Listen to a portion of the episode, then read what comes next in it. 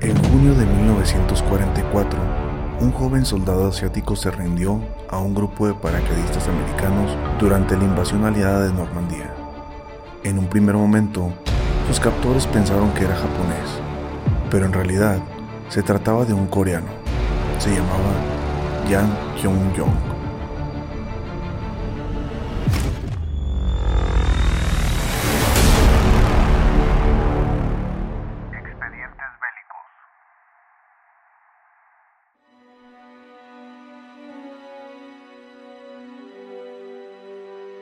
En 1938, a los 18 años, Yang Kyung-yong había sido reclutado a la fuerza por los japoneses para integrarse en su ejército de Kongwantung, en Manchuria. Un año más tarde, fue hecho prisionero por el Ejército Rojo en la batalla de Kalkingol y enviado a un campo de trabajos forzados.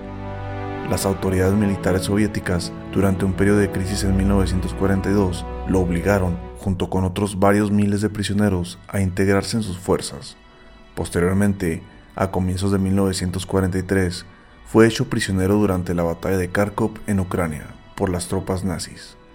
En 1944, vistiendo un uniforme alemán, fue enviado a Francia para servir en unos batallón, que supuestamente reforzaba el muro atlántico desde la península de Contentin, en la zona interior próxima a la playa de Utah. Tras pasar una temporada en un campamento de prisioneros en Gran Bretaña, se trasladó a los Estados Unidos, donde no diría nada de su pasado.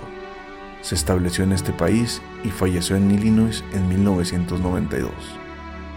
En una guerra que acabó con la vida de más de 60 millones de personas y cuyo alcance fue mundial, Yang Kyung-jung, veterano de los ejércitos japonés, soviético y alemán, fue comparativamente afortunado. No obstante, el relato de su vida tal vez siga ofreciéndonos el ejemplo más sorprendente de lo que fue la indefensión de la mayoría de la gente corriente ante las que serían unas fuerzas abrumadoras desde el punto de vista histórico.